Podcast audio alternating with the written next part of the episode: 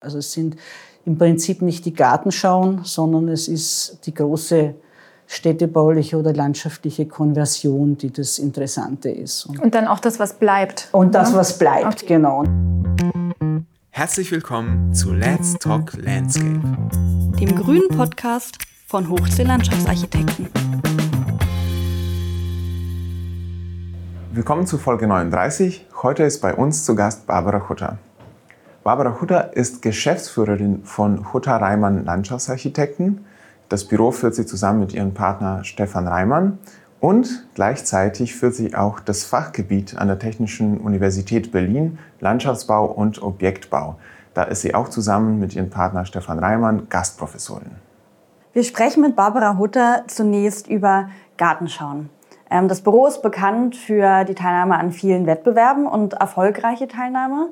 Ähm, sie hat schon äh, viele Gartenschauen geplant und hat auch weiterhin Lust, das zu tun. Ähm, und es ist eine ihrer Lieblingsaufgaben. Sie erklärt uns, warum und warum auch eine Gartenschau innovativ sein kann und die Landschaftsarchitektur gut darstellen kann. Dann sprechen wir mit ihr über, ihren, ja, über ihre Gastprofessur. Äh, und sie berichtet, wie die Universität Studierende auf das Arbeitsleben vorbereitet und wie sie dort angekommen ist und plaudert ein bisschen aus dem Nähkästchen der Technischen Universität Berlin.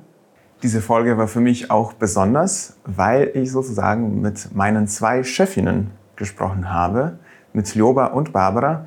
Ich habe nämlich äh, vor ein paar Wochen angefangen, auch an der TU Teilzeit zu arbeiten und da arbeite ich bei Barbara Hutter am Fachgebiet.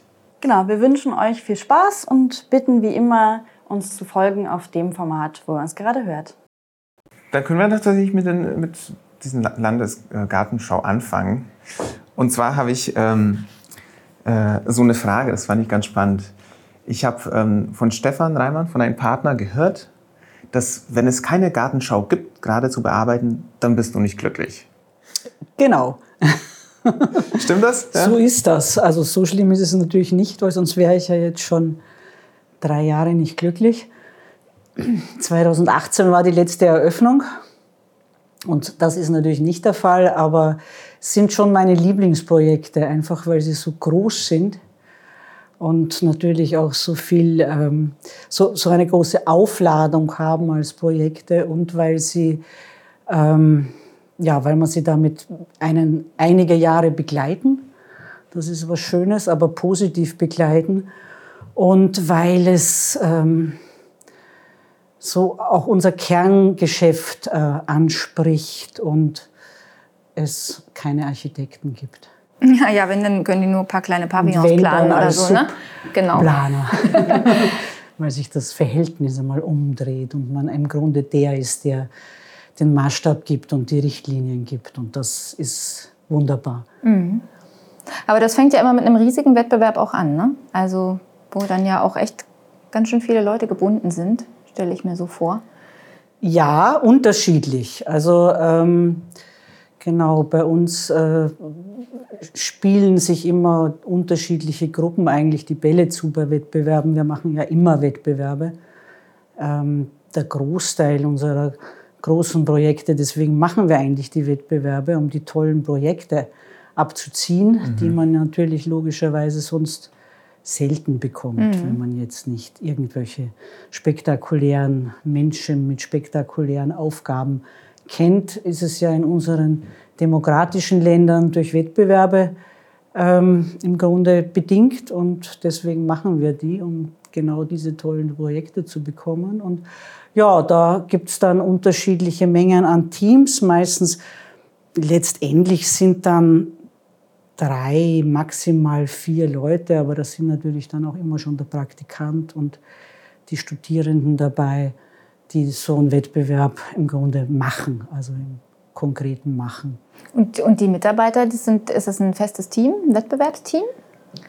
Nee, im Grunde geht es fast querbeet, weil wir meistens zwei, drei Wettbewerbe zu laufen haben, so neben dem Arbeitsgeschäft sozusagen. Und dann wechseln die auch. Die können sich nach Möglichkeit aussuchen, wie sie es machen wollen. Also es sind auch viele selbst organisiert sozusagen, dass manche äh, Mitarbeiter wollen lieber Schulen machen oder machen ganz gern auch was mit Architekten. Und dann gibt es natürlich so, ich sage jetzt einmal so zwei im, im Büro, die dann auch wirklich für die Gartenschau mhm. ähm, das Handwerkszeug mitbringen. Also es ist schon ein bisschen sortiert, weil alles hat ja auch etwas mit Wissen und mit Routine zu tun. Wie, wie geht man so eine Aufgabe an? Was sind so die wirklichen Essentials, die man beachten sollte oder die man auch weglassen kann, wo ganz viel Text ist in der Auslobung, aber eigentlich kannst du dann auch sagen, okay, verstanden, danke. Dass man das richtig einordnet, da braucht es eben auch, oder ist Erfahrung nicht hinderlich, mhm. wie meistens im Leben. Und da gibt es dann so, wie wir sagen würden, die Spätzeln, die das dann besonders schon können oder auch die das Gefühl haben für so eher das Gefühl für landschaftliche Aufgaben oder das Gefühl für städtische, städtebauliche Aufgaben. Das ist ja sehr unterschiedlich.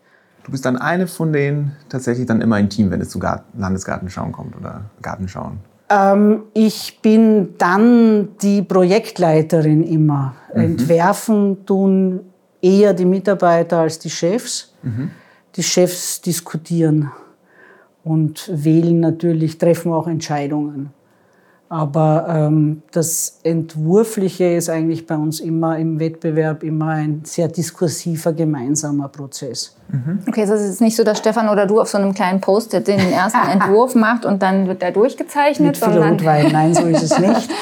Ja, so macht ihr das auch nicht. Ne? Nee, so machen wir das auch nicht. Viel Rotwein schon, aber das Viel Rotwein schon, aber Post-it, genau. Aber diskutierend, das finde ich auch bei uns, äh, wir haben das ähnliche Prozess, würde ich sagen. Wir fangen an mit ganz vielen Varianten und dann wird es diskutiert und dann läuft es auf eine hinaus. Und dann muss es aber letztendlich doch eine oder zwei Personen geben, die das tatsächlich zeichnen und Natürlich. in der Form gießen und wenn so zu viele Köche da mitkochen, ist es auch nicht äh, mehr so lecker. Ja, und es muss auch irgendwie zum Schluss doch irgendwie ein, zwei Leute geben, die es entscheiden. Ja. Also man kann es in einem großen Team entwerfen und erstmal die Ideen sammeln, aber wenn sich dann alle so umkreisen und nicht so richtig sich zu sagen trauen, was sie jetzt für das Beste halten, dann wird es schwierig. Dann muss man doch irgendwann wieder. Beim Entscheiden tun wir uns meistens nicht schwer, mhm. die Chefs. Also Seid ihr euch dann einig? Wir sind, nein, nie. Nee. nie. Also das, was uns besonders auszeichnet, ist, dass wir ähm, uns beruflich mit aller Leidenschaft streiten mhm. und das wirklich sozusagen ausdiskutieren und ja, am Ende natürlich schon, genau, irgendwo auch natürlich mit dem Team, das dann dafür oder dagegen ist oder noch eine dritte Lösung anbietet. Das ist ja dann sozusagen ein eingespieltes Theater. Und dann äh, klappt das auch, äh, dass man zu Lösungen findet, die ja nicht immer treffen. Das ist, gehört ja auch zu diesem grausamen Spiel des Wettbewerbs dazu, dass man da ja auch scheitert. Genau. Manchmal, ja, ist schon hart, ne? Vor ja, allen Dingen, wenn man also sich nicht so richtig erklären kann. Ich finde, oft ist es ja so, dass man sagt, ja, okay, verstehe ich, da haben wir irgendwie vielleicht wirklich so ein bisschen an der Aufgabe vorbeigedacht oder da hatten andere ganz tolle Lösungen. Und manchmal ist es aber auch hart, dass man denkt, hm, haben die das vielleicht nicht verstanden oder... Da muss man schon eine dicke Haut entwickeln, ne? Ja. Also. Ja, genau, das muss man. Man ist äh, dann letztendlich, äh, ja, letztendlich legt man es weg und macht das Nächste. Also man ist so ein bisschen ein Stehaufmännchen natürlich. Ne? Und die, die, größte, die größte Aufgabe für uns ist, dass wir dann auch bei zweiten und dritten Preisen unsere Enttäuschung nicht zu stark ins Team tragen. Mhm, ne? also, ja. nicht ist ja trotzdem eine Platzierung. Ne? Genau. Klar, den ist, Auftrag und, hat man nicht. Das ist natürlich spektakulär, dass man in irgendeinem großen Feld trotzdem so knapp, weil es kann ja immer nur den einen Ersten geben mhm. und knapp vorbeischrammt. Aber natürlich macht man die Wettbewerbe, um sie zu gewinnen und um das zu bauen. Das ist der einzige Grund. Ne? Jetzt meintest du, habt ihr schon ein paar Jahre keine äh, Landesgartenschau oder Gartenschau geplant. Jetzt glaube ich stehen gerade zwei oder so, äh, also sind zwei Wettbewerbe mhm. gerade ausgelobt. Ähm, ist, es, ist es wichtig, sind die Gartenschauen wichtig für unser Beruf allgemein, um etwas voranzubringen, äh, besondere Themen anzusprechen? Gartenschauen sind heute ja äh, im Grunde große Konversionsmaßnahmen in der Regel oder große städtebauliche Maßnahmen, also verbunden mit großen städtebaulichen, ähm, auch letztendlich meistens Konversionen. Also wir haben ja, ähm, das sind bei uns, muss nachdenken, aber eigentlich fast immer alte Industrie- oder Kasernenanlagen gewesen, mhm. die eingebettet in städtebauliche Konversionen waren wie in Würzburg oder zumindest, sage ich mal, auf dem kleinen Maßstab einfach Industrieumsiedlungen in Wertsetzung von Schieflagen Ne, an Flüssen wurde immer Industrie gebaut oder Gewerbe gebaut und eigentlich ist es mitten in der Stadt und wir haben das Flutproblem und so. Also es sind immer, ähm, Bodensanierung war ein großes Thema bei fast allen Gartenschauen. Also es sind im Prinzip nicht die Gartenschauen, sondern es ist die große städtebauliche oder landschaftliche Konversion, die das Interessante ist. Und, und dann auch das, was bleibt. Und das, ne? was bleibt, okay. genau. Und dafür, wofür es die Förderungs-, die Fördergelder gibt. Und, und das sind eigentlich ja immer dauerhafte Sachen. Und das ist auch in, in den Budgets so. Ne? Das ist, das eine ist, weiß ich jetzt nicht, sechs oder zehn Millionen, je nachdem, wie groß das Ding ist. Und die Gartenschau selber ist dann vielleicht noch eine Million. Also es sind die, die Budgets sind natürlich immer klar auf die Dauerhaftigkeit angelegt. Also das ist auch dann vielleicht euer oder dein Ziel, wenn man jetzt sagt, wir machen eine Gartenschau, denkt man eh über das, was bleibt nach und nicht das äh, Temporäre. Genau, der Titel ist Gartenschau und das ist eigentlich auch ein ganz schöner Titel, weil ähm, es hat erstens ein Fertigstellungsdatum, was wir kennen das, ihr kennt das sicher auch in unseren Projekten, ja oft ein zähes Geschäft ist, das aus tausend Gründen, jetzt pandemiebedingt noch mehr, Dinge immer weiter nach hinten verschoben werden, ne? mit ungewissem Ausgang und die Gartenschauen werden eröffnet. Die werden im April eröffnet, da gibt es gar nichts. Ne? Genau. Ne? Ja. Ähm, ich glaube, da gibt es zwei Ausnahmen, wo dann so viele Kampfmittel oder Bodenseuchen gefunden wurden, dass man noch mal ein Jahr verschoben hat. Aber sonst wird es eröffnet und das ist ähm, kalkulatorisch spektakulär. Mhm. Ne? So eine Zeit. Du weißt, du musst da drei oder fünf Jahre richtig asten und dann bist du aber auch durch weil es auch in der Stadt einfach ähm, Kraft freisetzt mhm. und dann, wenn alle dabei sind, alle mitzieht. Und das ist natürlich was Tolles, dass du Projekte hast, wo wirklich alle mitziehen und mitarbeiten und dran sind, dass das was wird. Das hast du ja auch nicht immer. Ne? Da sagt der eine so, der andere so. Der Amtsleiter will ganz was anderes oder die Bürgerinnen wollen noch was anderes. Das gibt's auch, alles, aber es ist alles komprimierter und man ist entscheidungsorientierter. Und das ist was Schönes. So, und meistens sind wir auch nur für die dauerhafte Anlage zuständig. Mhm. Meistens machen die Blumen andere oder diese Ausstellungsgärten. Das ist dann meistens noch ein anderes Budget, wofür wir gar nicht so viel können. Aber das Schöne ist, es ist so ganz selten, dass es im Grunde ist, dass halbe Jahr Gartenschau auch eine Feier. Mhm. Ne? Es ist im Grunde, wenn man es auch miterlebt, es ist ein großes Fest. Und wann werden unsere Anlagen schon gefeiert? das ne? ist eine gute Meistens, Frage. Meistens, du hast ja kein Richtfest oder so, selten zumindest. Manche Bauherren oder Gartenämter machen auch einen kleinen Umtrunk oder so oder sagen, wir wollen einen kleinen Umtrunk. Ja, oder wir organisieren das. Das ist oft so. Genau. genau. Kommen und wir allein schon für die Mitarbeiter. Genau. Und das ist doch toll geworden. Ja. Mhm. Aber das hat jetzt nicht so diese Aufmerksamkeit. Und mhm. dann hat man wirklich mal Aufmerksamkeit. Da kommen natürlich dann auch schlechte Presse oder ähm, andere Meinungen dazu. Das ist immer so. Aber es wird einfach drüber geschrieben, es, man feiert, man hat Führungen, man gibt, es gibt Symposien vor Ort und das ist eigentlich das, was ich an diesem Format noch so schön finde. Mhm. Und ich fand es interessant, du meintest, alle ziehen so mit bei so einer Gartenschau. Macht das eigentlich dann Arbeiten an einer Gartenschau äh, leichter im Vergleich zu anderen Projekten? Ja, ich glaube für mich schon. Also ich muss wirklich überlegen, es gibt natürlich da auch ähm, Scherungen und Konflikte. Man hört das auch von anderen. Wir haben das, wir hatten sieben Gartenschauen, wir haben zwei erlebt, wie im wirklichen Leben, wo es hart war, also wo es einfach nicht so gut gelaufen ist, wo es eher Stress war. Aber im Grunde ist, ähm, ist einfach dieses, dieses Durchziehen und Mitmachen schon hilfreich. Weil ich verliere dann auch, also wenn ich so Projekte habe, wo ich jetzt wieder schon seit einem Jahr auf, den, auf, die, auf die Prüfung warte, da geht meine Aufmerksamkeitsschwelle sehr nach unten. Also mhm, das da kann ich mir vorstellen. Ich sehe dich auch eher so, dass sich das jetzt nicht verängstigt, wenn irgendwo Power dahinter ist und die Leute genau. ziehen, ja? sondern eher, dass du vielleicht ungeduldig wirst, wenn es nicht Genau, ich bin eher ungeduldig. wenn du niemals eine Gehwegüberfahrt bauen kannst und wenn die Gartenschau eröffnet werden muss, dann wird das sicherlich ganz schnell gehen. genau. Ja. Dann sind da ja aber auch äh, ähm, hier Gartenschaugesellschaften mit im Boot. Ne? Das ist auch nochmal so ein extra Akteur, die wahrscheinlich da ihre Regularien haben und ihre Vorstellungen und ja auch kommerzielle Interessen, die vielleicht zu bestimmten Vorgaben führen.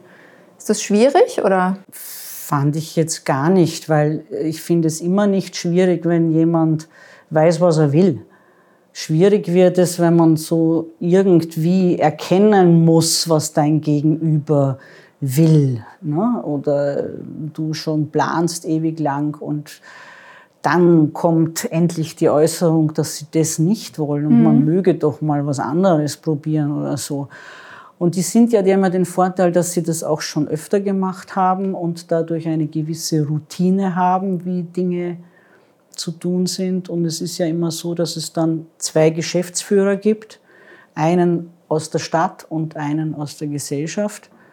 Und die eigentlich sehr prozesserfahren dadurch sind und einen da gut, also auch die Gemeinde immer gut äh, durchleiten, die Gesellschaften. Und das ist eigentlich ein Vorteil auch. Und triffst du dann die Akteure von den Gesellschaften wieder bei der nächsten Gartenschau, dass man sagt, ach, ja, der wieder, die wieder. Also genau, in, in, Bayern mit drei Gartenschauen in Bayern haben wir einander natürlich auch immer wieder gesehen. Ja. Genau, genau. Es sind natürlich, die haben viele Spieler, also da, die beschicken, die haben ja sehr viele Schauen im Grunde alternierend, äh, mittlerweile glaube ich jedes Jahr oder zumindest alle zwei Jahre. Und da haben sie natürlich viele Personen, die sie da schicken können und müssen. Aber ja, man kennt sich dann. Das ist auch gut. Ja. Wenn es nicht gut wäre, wäre es vielleicht schwierig, aber es waren also genau eher meine besseren Zeiten. Genau. Würde auch interessieren, wir, haben, wir hatten ja mal früher schon eine Folge zu IBA mit Christine Edmeier.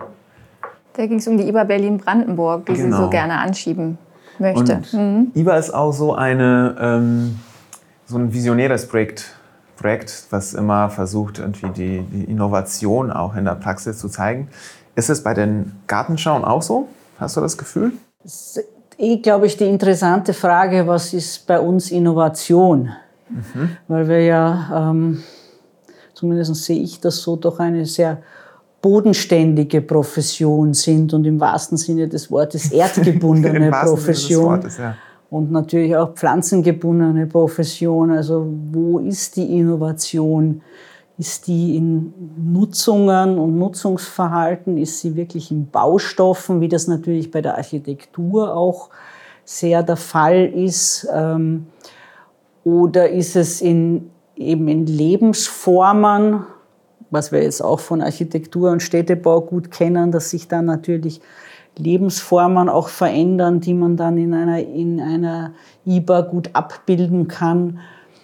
Oder sind wir auch da so bodenständig, dass wir im Grunde immer noch dasselbe wollen, was ja auch gut ist, wenn wir draußen sind, ne? an der frischen Luft sein, ein bisschen Sport machen, ein bisschen abhängen. Grundbedürfnisse. Ähm, diese Grundbedürfnisse, mit dem Hund rausgehen.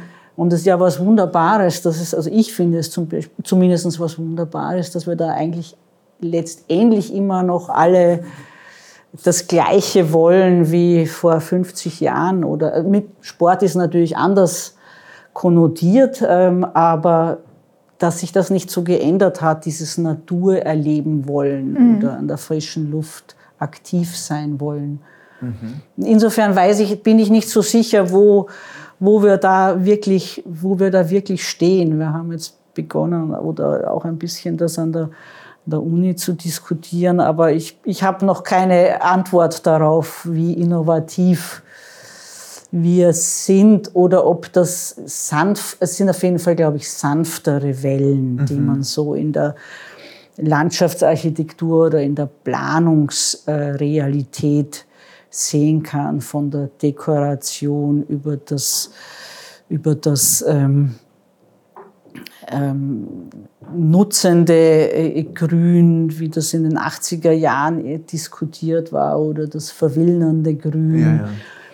Wieder zu einem, zu, ja, wieder zu einer anderen Art von Ausdrucksstärke, das aber sind im Grunde sanfte Wellen, die. Ich kann mich auf die Diskussion ich. auch erinnern, jetzt im Rahmen von Corona. Es war ja öfter die Frage, verändert sich jetzt alles im öffentlichen Raum? Weil Leute nutzen mehr öffentlichen Raum. Was passiert jetzt mit dem öffentlichen Raum? Wir sind nicht mehr drin, wir wollen draußen uns treffen.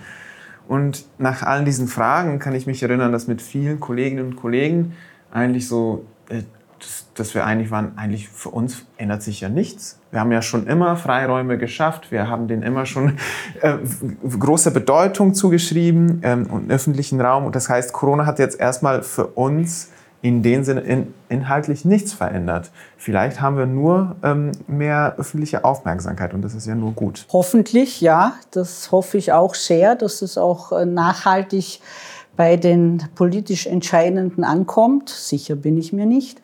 Aber dass es ankommt, dass es eben die, Wert, die Wertschätzung auch äh, bekommt im Sinne, und das ist ganz profan, im Sinne von ausreichenden Mitteln. Wenn mehr Menschen raus wollen, und das war ja tatsächlich so, zum Glück, nicht alle vor dem Computer sitzen und daddeln, ähm, dann braucht es natürlich auch ähm, haltbare Freianlagen, die ja. das aushalten können, ne? die die Robustheit haben, die aber auch die Pflege haben. Und ja, die einfach unterhalten ja, werden, die repariert genau. werden, ne? wo nicht einfach was abmontiert wird, was kaputt ist. genau, Weg, weggetragen die wird, was nicht die immer weniger hält. werden. Genau, ja. genau. Naja. Ja. Aber im Hinblick auf diese Innovation bei den Gartenschauen denke ich schon, dass man ja in, ähm, so ein bisschen aus erzieherischem ähm, Ansatz her vielleicht auch in der Gestaltung zeigen kann, was es für, für neue Richtungen gibt. Also dass man zumindest für Teilbereiche wie Regenwassermanagement oder wie Pflanzenauswahl da durchaus was zeigen kann und das dann vielleicht auch Leuten nahebringen, die sich damit sonst nicht befassen. Und die erstmal sagen, was ist denn das jetzt hier? Was haben die denn hier gemacht? Und dann wird vielleicht erklärt, äh, das ist eine Verdunstungsanlage, ein Verdunstungsbeet, das sieht toll aus, das schafft Biodiversität und so weiter und so fort. Also dass man da schon auch was zeigen kann. Also einerseits macht man das ja ein Stück weit eh immer.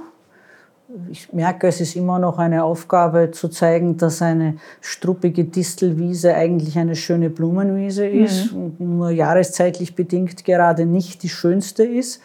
Also schon das ist immer noch Bildungsarbeit, die man so leisten kann. Also das tut man ja eh, aber natürlich, was, was Gartenschauen auch in ihren Ausstellungsgärten ähm, bieten, dazu ja öfter durchaus viel, weil da ja auch die äh, unterschiedlichen sieben Gärtner dabei sind und das ist nicht nur der beliebte Friedhofsgarten, sondern natürlich auch Stauden und Forst und so weiter und also Gehölz. Und damit ist man ja schon in dem Thema der, der Klimapflanzungen oder der ähm, Trockenstauden und Gräserthemen und natürlich auch im Sinne, weil ja unterschiedliche Ministerien sich da ja auch immer ausstellen, ganz stark natürlich auch in solchen Themen drinnen, die mhm. dann zumindest dargestellt werden. Sie werden dargestellt und es sind tatsächlich dann ja die Leute auch da, um sich aktiv Freianlagen anzuschauen. Ne? Ich meine, wir, wie wir hier sitzen, wir haben den Fetisch sowieso. Wir gucken die ganze Zeit irgendwie auf den Boden und wie hat wer wo was gemacht und was könnte man und so weiter. Aber die meisten anderen haben das ja nicht. Die können dir nicht sagen, an wie viel Pflasterarten du jetzt vorbeigelaufen bist auf 200 Meter Strecke. Und die kommen dahin und gucken sich dann ausnahmsweise mal so aktiv eine Außenanlage an. Und das, das ist natürlich richtig. schon eine Chance, da was zu zeigen. Ne? Auch bewusster, genau. Auch bewusster, weil nicht zuletzt deswegen man dafür bezahlt hat, kann man auch mal anders gucken, genau, und, mhm. und genauer gucken. Das ist sicherlich richtig, ja, ja. Also auch die Menge der Menschen, die dann natürlich da bewusst hinströmt, ist einfach mal anders. Das ist schon auch ein Bildungs Bildungsaspekt, ja. ne? Ja. Für so die breitere Öffentlichkeit. Ich würde noch mal ganz kurz zu den, zu den Wettbewerben an sich zurückkommen wollen, weil du ja auch gesagt hast, ihr macht das, um an spezielle Aufträge mhm. dazu zu kommen oder an die guten Aufträge. Und so wie ich rausgehört habe, auch an die Aufträge, die nicht unbedingt mit Hochbauarchitekten zusammen sein müssen. du lächelst. ähm, es ist ja auch eine Möglichkeit, an einen Auftrag zu kommen, wo die Idee dann schon gesetzt ist in gewisser Weise. Also es ist eine, eine, relativ große Anstrengung, finde ich, erstmal an den Auftrag zu kommen, weil eben man ja viel äh, Power und Ideen da reinbringt und es kann aber genauso gut passieren, dass es nichts wird und dann ist es ganz enttäuschend. Aber wenn man mhm. gewinnt, dann hat man zumindest was gesetzt, was man vielleicht zum Teil noch anpassen muss, aber erstmal ist das ja eine geschützte Idee. Das ist richtig. Das hat auch, glaube ich, in, der, in schwierigen Diskussionen Vorteile, dass man alle auch wieder da darauf verpflichten kann, mhm. dass man damit ja einen Wettbewerb gewonnen hat. Und natürlich gibt es Fälle, also wir sind immer anpassungsbereit. Ich glaube, Landschaftsarchitekten sind per se, die lieben und sind immer viel zu anpassungsbereit. Ähm, aber, aber das ist ja auch sinnvoll, weil man setzt ja im Wettbewerb vor allen Dingen mal eine Idee, ne, eine Vision. Und ähm, ich sage auch immer, das ist eben bestenfalls eine Vorplanung und dann hat man noch den ganzen weiteren Weg von 80, 90 Prozent Arbeit, bis das Werk steht. Und in der Zeit kann man natürlich selber noch viel lernen und viel besser machen. Und das passiert auch häufig. Also ne, man merkt das an sich selber, dass Projekte auch noch besser werden, wenn man sich länger damit befasst. Also insofern schon, aber es gibt natürlich auch die Situationen, ich erinnere mich da auch an einen großen Wettbewerb, der noch nicht gebaut ist, wo, wo ich aber dann schon zwischendurch ernst wurde und gesagt habe, ja Kinders, äh, ihr könnt euch jetzt da viel wünschen, aber ihr habt das euren Wählerinnen versprochen. Mhm. Das war das Ergebnis ähm, aller Bemühungen, dass ihr da einen riesigen äh, Wettbewerb ausgelobt habt und ähm, zu einer Entscheidung gefunden habt. Das heißt, das ist jetzt irgendwie komisch. Ne? dann, dann war es auch wieder gut. Ah ja, okay. Also das hat aber es gab halt irgendwelche politischen Ebenen, die sich gedacht haben, warum machen wir nicht eigentlich das aus der Vorstudie oder so. Ja? Also es war im Grunde so ältere Papiere herausgeholt hat. Ja. Klar, das kann auch schlimmer ausgehen, aber es war eigentlich nie ein Problem. Es war eigentlich nie ein Problem bei diesen großen Wettbewerben, weil dafür sind die Wettbewerbe ja auch gut, dass man sich gemeinsam ähm, eben mit den unterschiedlichen ähm, Vertretern und Vertreterinnen von, von Politik, von Behörde, von BürgerInnen ähm, im Grunde das ausdiskutiert und die ja da in dem Prozess dann auch sehen, wie hart man ja ringt in so einer Jury. Ne? Ich bin ja oft auch auf der anderen Seite, ähm, um zu spionieren, wie das eigentlich geht. Aber nein, das ist doch unglaublich spannend, oder? Ich, ich wachse genau. da ja auch immer mehr rein genau. und habe dich ja auch schon ja. Äh, als Preisrichterin erlebt. Sowohl als Kollegin Preisrichterin als auch ähm, bei so offeneren Verfahren, dass wir sozusagen Mitbewerber waren. Und du warst Preisrichterin. Also ich finde es unglaublich spannend. Man lernt wirklich viel darüber, worauf es dann ankommt und dass man eben nicht den letzten Fahrradständer da jetzt zwangsweise einplanen muss, sondern erstmal die große Idee liefern. Das ist genau, toll. genau. Und wie auch diskutiert wird und wie eben so ein Entscheidungsprozess sich dann im Grunde entwickelt, was ja auch wieder ein ganz eigenes ähm, Spiel ist. Mhm. Und genau, das ist schon interessant. Und äh, da merken aber auch die, die Beteiligten, was es eben für ein hartes Ringen ist um die gute Lösung von den Angeboten, die man eben hat. Ne? Und dann ist es eigentlich schon so, dass das auch wieder zurück in die, in die, in die äh, Behörden und politische und Bürgerschaft ge, ge reflektiert wird ja von den ähm, Teilnehmenden und dann eigentlich auch immer eine gute Basis hat, wenn man beauftragt wird. Denke ich auch, weil die Sachpreisrichter ja. sind da ja auch mit dabei genau. und viele Sachverständige, die da den ganzen Tag genau. mit dabei sind und die das wirklich merken, was da und auch mitdiskutieren ja oft ganz, auf jeden ganz Fall, fleißig. Auf jeden Fall. Dafür ist das ja auch gut. Hat schon eine Basis dann. Ja, ja. ja mich würde jetzt auch noch mal dann interessieren, ein bisschen ähm, in das zweite übergeordnete Thema zu kommen. Und zwar, ähm, vorher hast du schon ein bisschen angekündigt, dass du dich jetzt auch fragst, ähm, wie bringt man Innovation rein in unser Beruf, äh, auch an der Uni. Also du und Stefan unterrichtet jetzt auch an der Uni, ähm, hier in Technische Universität Berlin äh, ich freue mich, dass ich auch jetzt da ein Teil von Team sein darf.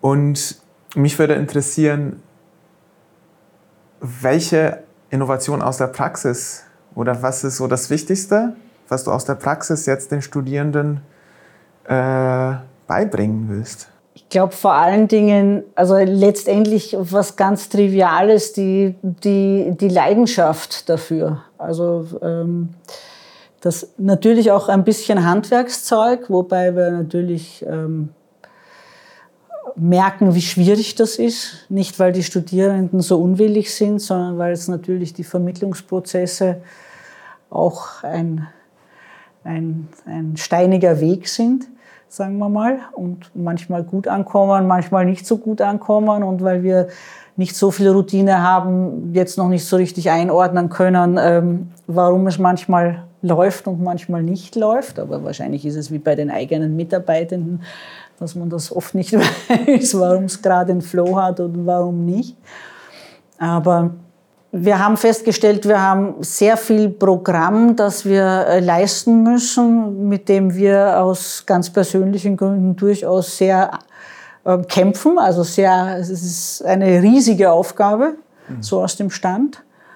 Und für uns war es, für uns war es vor allen Dingen selber interessant, weil wir im Erarbeiten der Vorlesungen erstmal reflektieren mussten, worüber wir überhaupt reden können und wollen. Mhm. Also man hat ja auch die Vorlesungen, die Studios sind ja die einfachere Übung, das ist ja fast wie im Büro im Grunde, ne?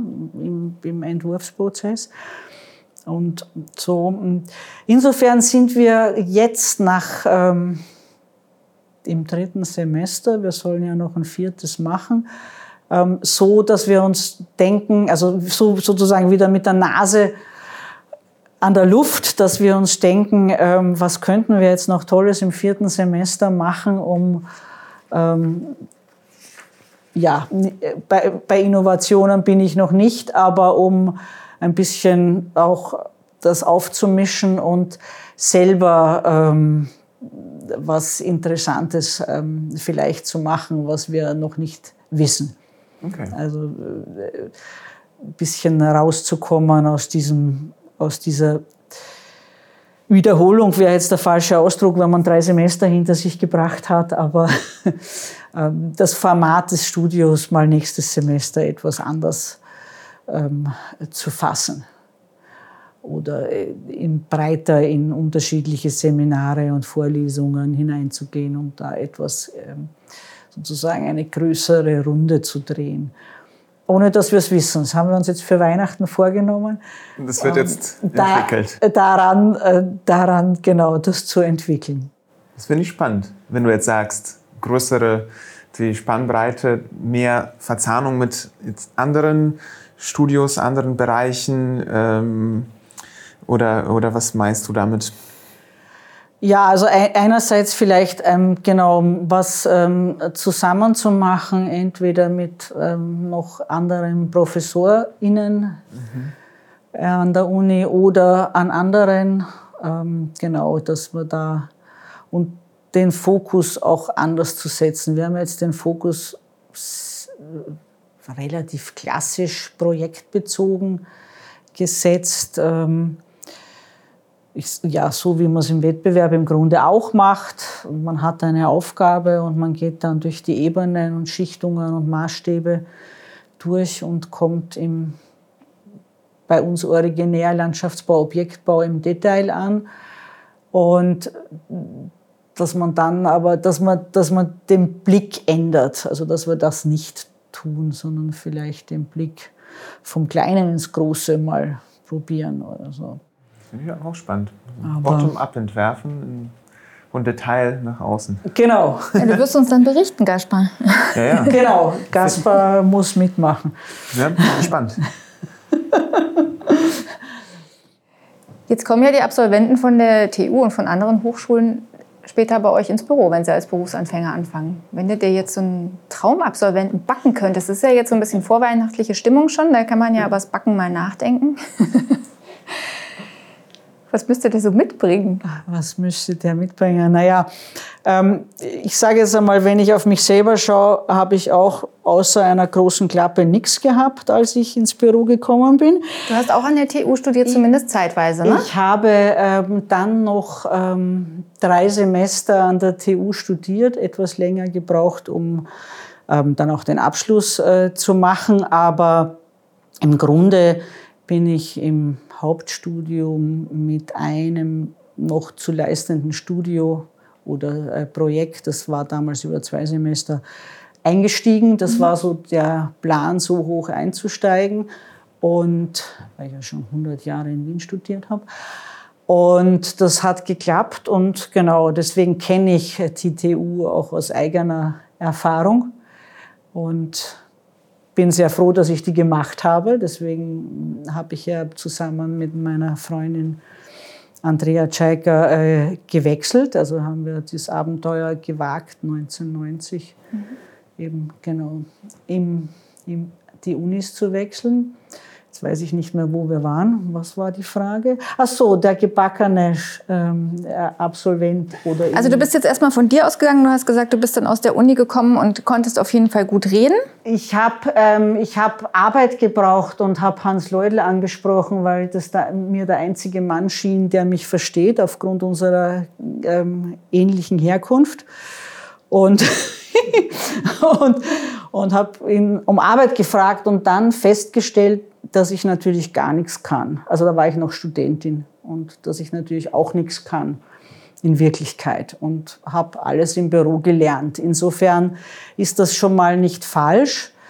Was man können muss, ähm, was bei uns, was hier besser ist, was bei mir nicht der Fall war, was, was jedenfalls besser ist, dass es Praktikas gibt, dass es die Pflicht gibt, mal hineingeschaut zu haben. Und die meisten Studierenden bleiben ja dann in den Büros oder in einem anderen, aber machen irgendwie weiter.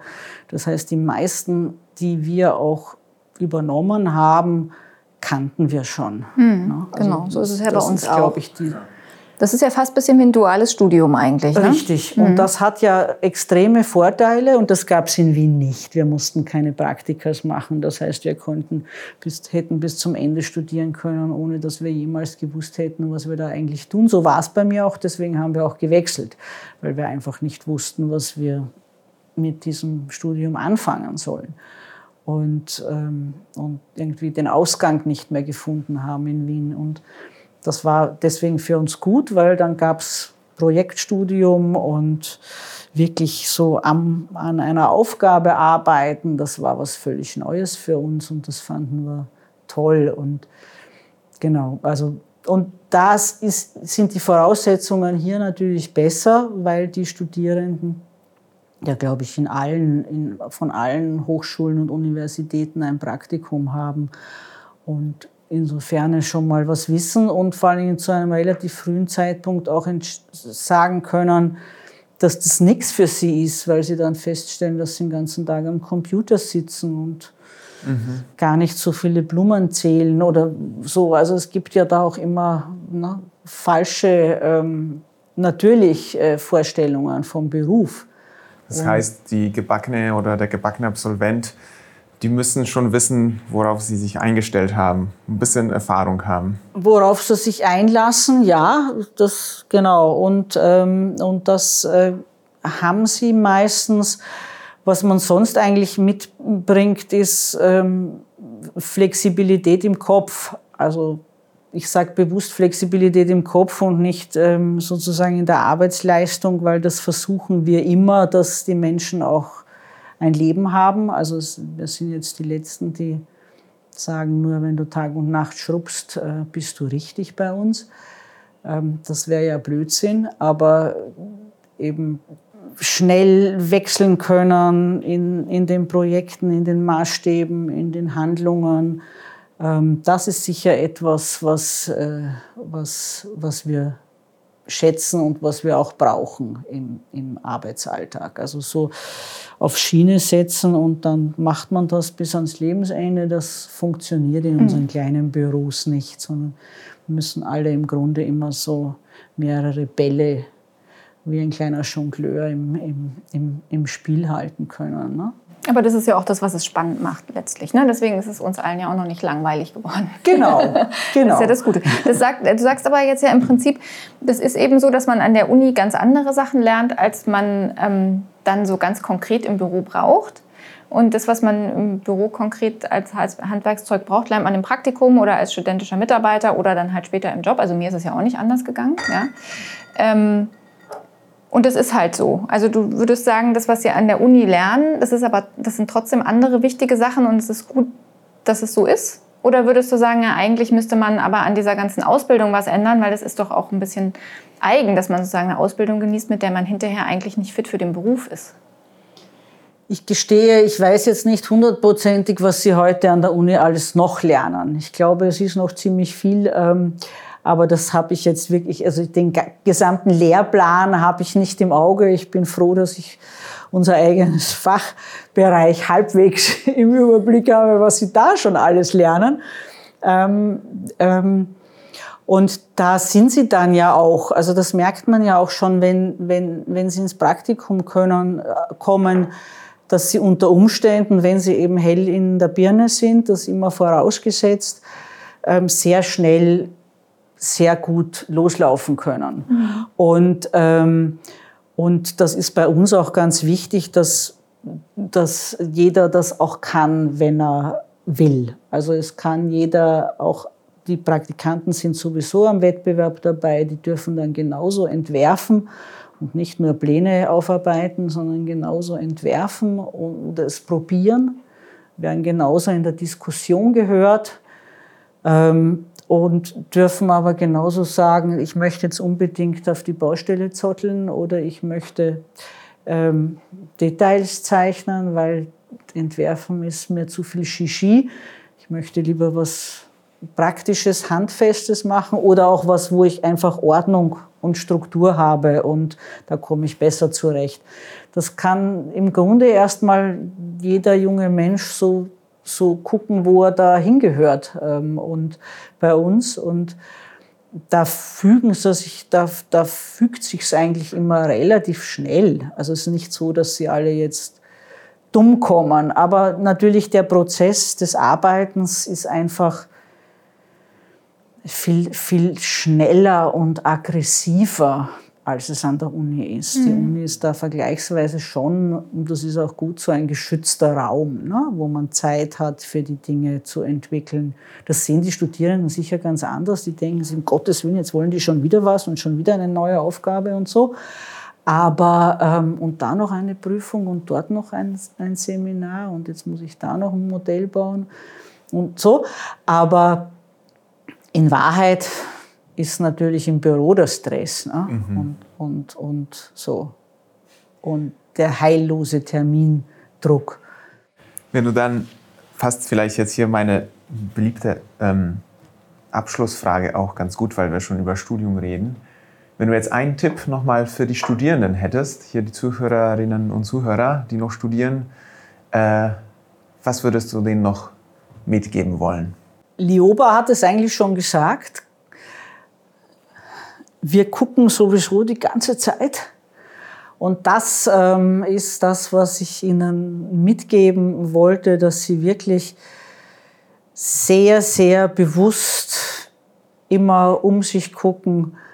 Und ich habe es letztens da, da, dem, im Studio gesagt, ihr müsst, so, also den, den Erstsemestern, ihr müsst sowieso jetzt die nächsten Jahre zum Boden gucken, durch die Welt laufen und das alles genau anschauen und abmessen und abschlecken und aufnehmen und mit nach Hause tragen, weil das ist eure Materie. Beim nächsten Mal habe ich gesagt, Sie dürfen natürlich auch nach oben gucken, weil da stehen die Bäume. Und du hast gesagt, Sie müssen es doch nicht ablecken. Und genau, und das ist das Wichtige.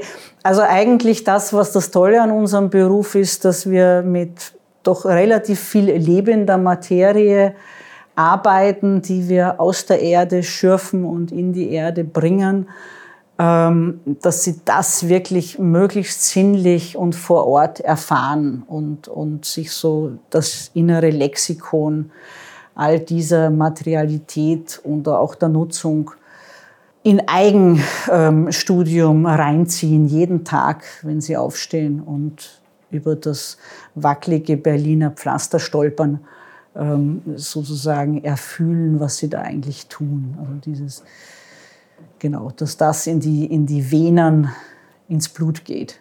Danke. Ja, toll. Vielen, vielen Dank. Bitte gerne, es war mir eine Freude. Ja, wie schön.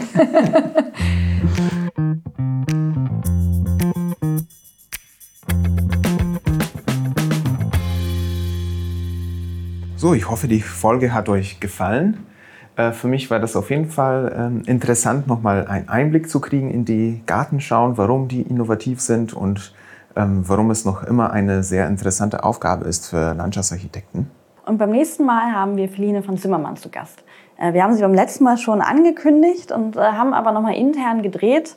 Ähm, und genau, freuen uns, dass sie jetzt Anfang Januar mit unserer Jubiläumsfolge Nummer 40 zu Gast ist und redet über Multispecies Urbanism und wie man mehr als Menschen in Stadtplanung integrieren kann. Bis in zwei Wochen. Und schöne Weihnachten.